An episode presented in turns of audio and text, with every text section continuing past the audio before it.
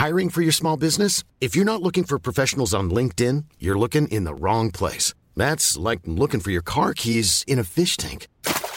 LinkedIn helps you hire professionals you can't find anywhere else, even those who aren't actively searching for a new job but might be open to the perfect role. In a given month, over 70% of LinkedIn users don't even visit other leading job sites. So start looking in the right place. With LinkedIn, you can hire professionals like a professional. Post your free job on linkedin.com slash people today.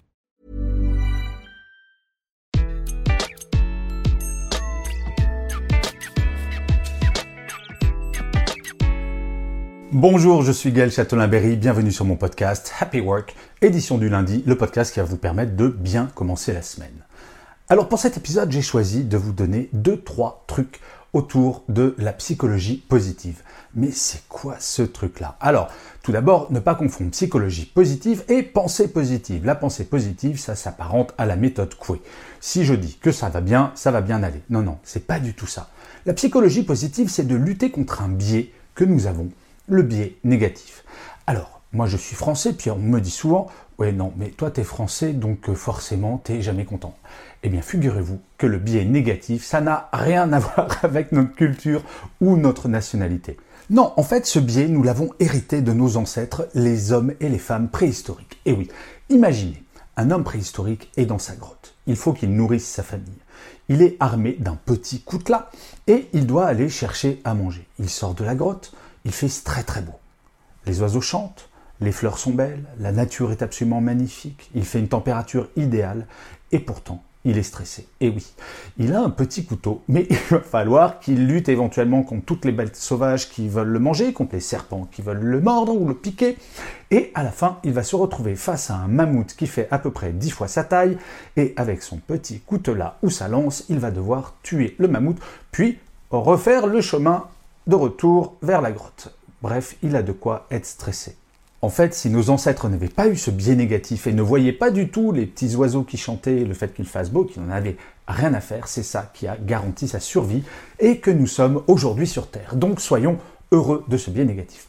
Bref, la première étape de la psychologie positive, c'est de comprendre cela, qu'on a un biais négatif.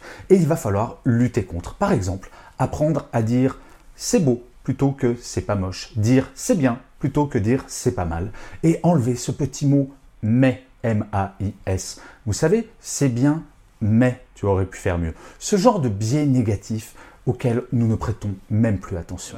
Une fois que l'on a conscience de cela, il va s'agir de générer nos propres émotions positives. Et là, c'est extrêmement simple. Imaginez, vous êtes un poisson. Vous êtes dans l'eau.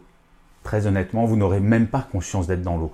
Eh bien, la psychologie positive, c'est justement de réapprendre à avoir conscience du bonheur d'être dans l'eau. Oui, c'est regarder le verre à moitié plein plutôt que le verre à moitié vide. De regarder les choses positives dans toute situation. Regardez actuellement le Covid. Nous avons un vaccin. Oui, nous ne sommes pas encore sortis de la crise, mais vous pouvez avoir plein d'émotions positives à propos de ce vaccin. Par exemple, plutôt que de se dire Oh là là, je vais pas être vacciné avant le mois de juin, rappelez-vous de ce que tout le monde disait au mois de mai dernier, en 2020. On aura un vaccin au mieux dans un, deux ou trois ans. Là, ok, on va attendre un petit peu, mais rappelons-nous de ces émotions pour construire une psychologie positive. Être positif, c'est vraiment changer son axe et avoir conscience que notre première réaction sera toujours, et c'est notre nature humaine qui le veut, de voir le côté négatif. Et avoir conscience de ça nous permet d'évoluer vers du positif. Et j'espère vraiment qu'à la fin de cet épisode, vous allez vous appliquer ces règles à vous-même et regarder les choses positives que vous prenez pour acquises et que vous trouvez tout à fait normales. Par exemple, chez vous, c'est peut-être sympa.